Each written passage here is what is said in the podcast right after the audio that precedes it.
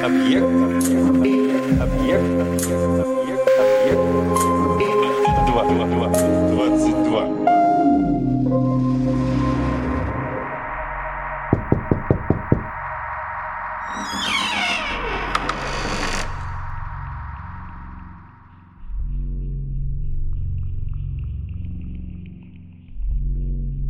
Сих же черных молитв, сиречь заклинаний, существует семь.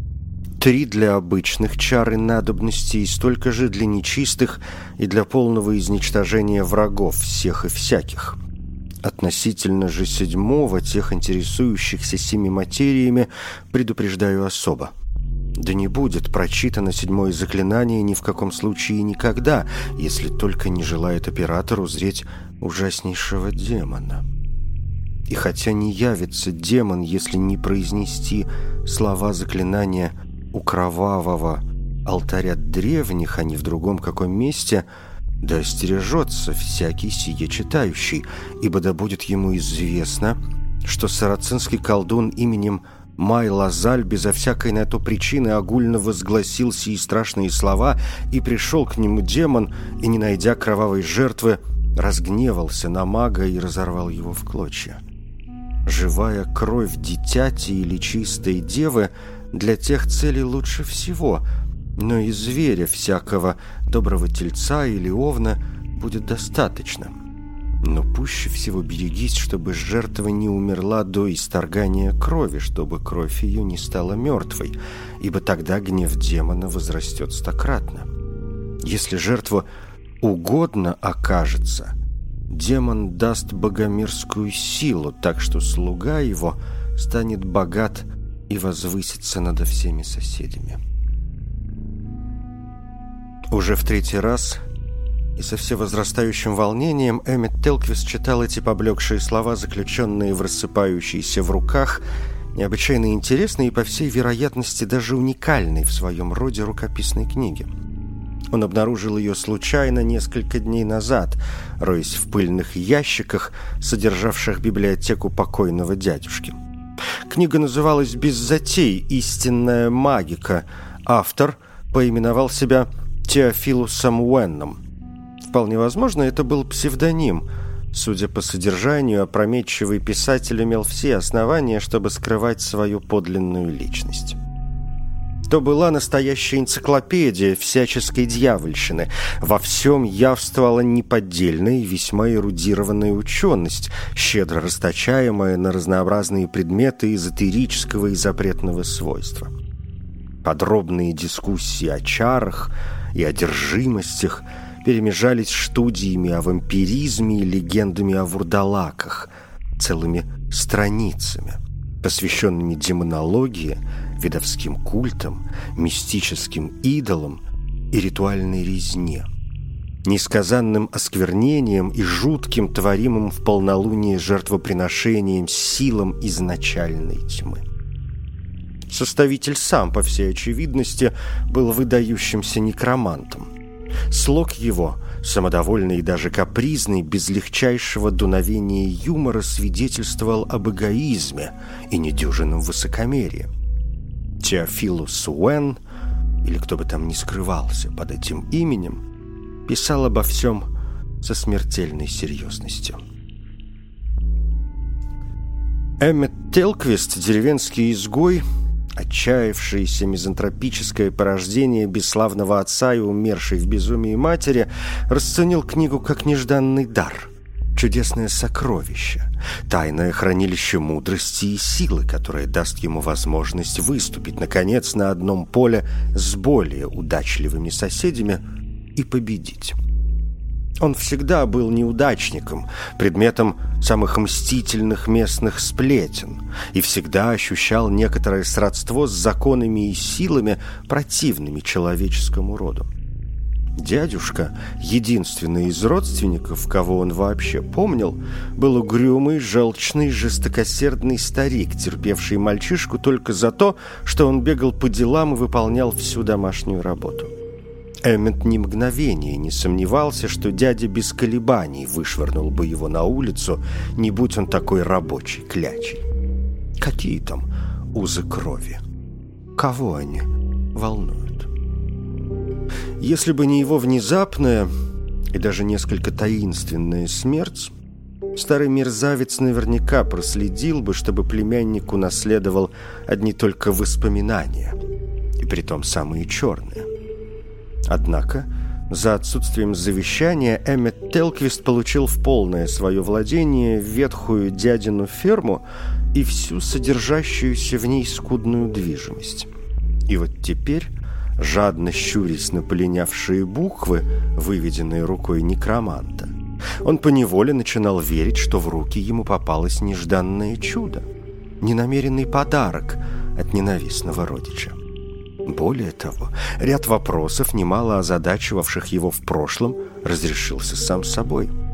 Некоторые странности дядюшкиного поведения, долгие отлучки, особенно по ночам бормотание и шепот, частенько доносившиеся из его комнаты, необъяснимые источники дохода, теперь вдруг раз и разъяснились. Короче говоря, Эммет чуть не дрожал от волнения и предвкушения, переворачивая страницу, на которой было начертано седьмое заклинание. Текст оказался выписан особыми синевато-серыми чернилами, которые, казалось, чуть-чуть фосфорицировали. Прочесть слова он не решился, только глянул на них мельком, убедившись, что они представляют собой нагромождение бессмысленных гласных, часто перемежающихся именем Неокта. И тут же отвел взгляд. Хитро улыбаясь себе под нос, он отлистал назад и перечел параграф, содержавший введение и объяснение к заклинаниям. О, он прекрасно понимал, что Теофилус Уэн подразумевал под «кровавым алтарем древних». Ему, Эммету Телквисту, довелось однажды увидеть такое. И хотя это случилось много лет назад, когда болота были еще не настолько непроходимы, какими стали с тех пор, он практически не сомневался, что сумеет отыскать проклятый жертвенный Кромлиха еще раз. Слишком хорошо он помнил, как крался по едва заметной над топью тропинке, вившейся сквозь пустошь. Неожиданное возвышение, словно окутанное тенью даже на полуденном солнце. Круг тяжелых монолитов. Холм в центре — и огромная плоская глыба на вершине, ржаво-красная, сплошь в невыразимых мрачных пятнах, стереть которые не смогли ни дожди, ни ветра на протяжении всех прошедших веков. Никому и никогда он не говорил о своем открытии. Болота были местом запретным. Официально из-за встречавшихся там, по слухам, зыбучих песков и ядовитых змей. Не раз Эммет собственными глазами наблюдал, как деревенские старики крестились при одном упоминании этих мест. Поговаривали, даже охотничьи собаки бросали след, если дичи хватало ума улепетнуть от них на бескрайние эти просторы. Все еще дрожа от предвкушения силы, которая вот-вот упадет ему в руки, Эммет Телквист погрузился в раздумья. «Ни за что!» Он не повторит ошибку этого злосчастного сарацинского колдуна Май Лазаля. Правда, на человеческую жертву, дитя или чистую деву, он все-таки не решился, но овцой-то разжиться уж всяко удастся. Можно спокойно выкрасть одну под покровом ночи из любого деревенского стада. Все окрестные леса и закоулки он знал на зубок – когда пропажи хватятся, они с овцой будут уже далеко. В ночь перед полнолунием Эммет проскользнул на ближайшее пастбище, где паслись овцы, и вскоре был таков с отличной упитанной ярочкой. Он кое-как перетащил ее через каменную стену, а дальше увел в поводу, петляя по дорожкам на задах деревни и заросшим травою тропинкам. На следующий день он скрытно наведался в окрестности запретного болота и, тщательно прочесав подлесок, в конце концов обнаружил начало почти незаметной тропы, которая годы назад привела его к забытому капищу. Ее было едва видно из-за высокой осоки, ползучих вьюнов из сочной болотной травы, однако олени, судя по всему, ходили здесь часто, не давая ей совсем уж заглохнуть. Немало терпения понадобится, чтобы проложить себе путь через такие заросли. Но главное сделано, путь открыт, так что дело за малым. Запомнив место, Эммет воротился домой и занялся приготовлениями к вечеру. Незадолго до одиннадцати он пробрался в сарай, где стояла овца, и вывел животину на лунный свет. Вся округа купалась в зачарованном серебряном сиянии. Без малейшего труда добрались они до болота и вскоре отыскали тропу. Но когда Телквист ступил в высокие по плечо заросли, веревка у него в руке неожиданно натянулась. Жертва уперлась, выкатила дикие от ужаса глаза и наотрез отказалась идти дальше. Ругаясь, на чем свет стоит, Эммет обошел тупую скотину и как следует ее пнул. Та проскочила несколько ярдов вперед и снова встала. Полный самой угрюмой решимости, будущий некромант так затянул веревку, что она врезалась овце в шкуру сквозь всю ее толстую шубу. Фут за футом чтобы не сказать дюйм за дюймом, продвигались они вперед. Овцу приходилось то тащить, то толкать, а по мере того, как они углублялись в болото, растительность кругом становилась все гуще, все выше. Так что путешествие вскоре превратилось в форменную муку.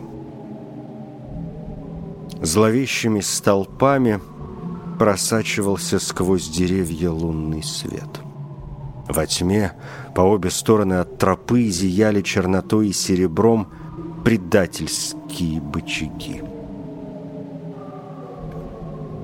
Какие-то незримые глаза следили за Эмметом из глубин. Громадные жабы то и дело выскакивали из зарослей на тропу и провожали идущих янтарного цвета буркалами.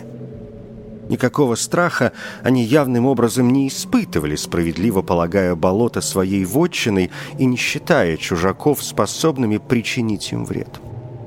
Эммету уже начало чудиться в них нечто потустороннее. Никогда до сих пор он не встречал таких крупных амфибий, да еще в подобных количествах. Хотя дело наверняка в том, что им тут никто не мешает плодиться и процветать, больно уж уединенные и нетронутые эти места. Чем ближе к сердцу болот, тем тяжелее наваливалась на Эммета тишина.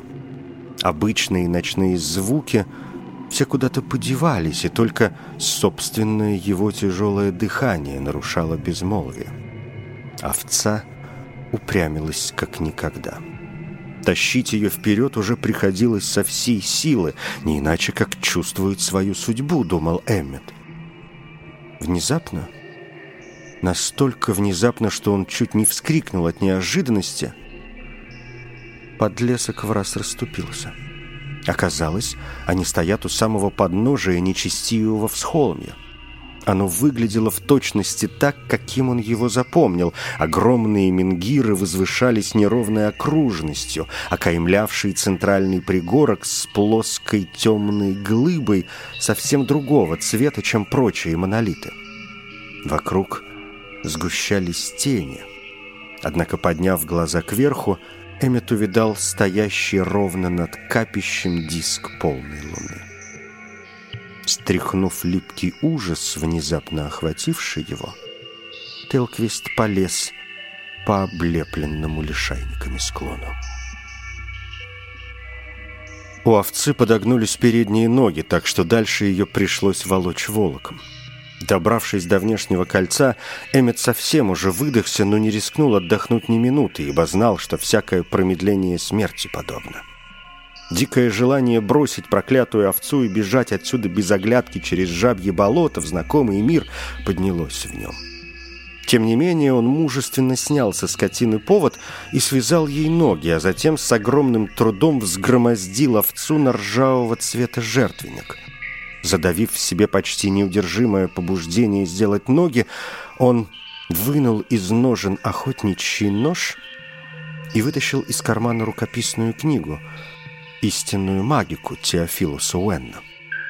С легкостью найдя страницу со зловещим седьмым заклинанием, так как в лунном сиянии синевато-серые чернила, запечатлевшие злые слова на пергаменте, почти светились, он взял книгу в одну руку, нож в другую и принялся оглашать ночь мешаниной нечленораздельных звуков.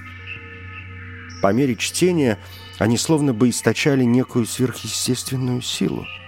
Голос его сам взмывал до варварского воя, до пронзительного нечеловеческого визга, проникавшего в самые отдаленные уголки топий, а затем падал в низкое гортанное рычание или в свистящий шип. Но вот на последнем повторении особенно часто вспыхивавшего в тексте слова «неогта» до слуха его словно бы издалека донесся звук – подобный порыву могучего ветра. Хотя ни единый лист не шелохнулся на окружавших холм деревьях. Книга у него в руках внезапно потемнела. На странице упала тень. Он поднял взгляд, и безумие, ревя, затопило палаты его разума. На краю жертвенного стола громоздилось существо, явившееся прямиком из кошмаров. Чешуйчатая, когтистая тварь, обликом подобная чудовищной горгульи или уродливой жабе, которая изучающе таращилась на него алыми глазами. Эммет замер от ужаса и тут же гнев полыхнул в его взгляде. Тварь вытянула шею, раскрыла клюв и злобно зашипела. Это, наконец, вывело Эммета Телквиста из ступора. Ясно, чего пришелец желает — жертвенной крови. Воздев нож, он шагнул вперед и был уже готов погрузить его в плоть овцы, но снова остолбенел. Чертова скотина уже умерла. Явление невыразимого чудища прикончило робкое животное на месте. Овца просто сдохла от ужаса. Глаза остекленели, ни малейших признаков дыхания. Но пуще всего «Берегись, чтобы жертва не умерла до исторгания крови», предупреждал Теофилос Уэн. Эммет Телквис стоял как громом пораженный, все еще держа в высоко поднятой руке бесполезный нож. Потом он бросил его и побежал. Нырнув между двух менгиров, он скатился по склону холма и припустил к тропинке через болото. Подняв чешуйчатую голову, тварь на камне проводила его взглядом и, яростно зашипев, слетела с алтаря и ринулась в погоню. Прозвенел один единственный жуткий вопль, и вот существо уже запрыгнуло обратно сжимая в окровавленном клюве безжизненно болтающееся тело. На сей раз вполне годную жертву.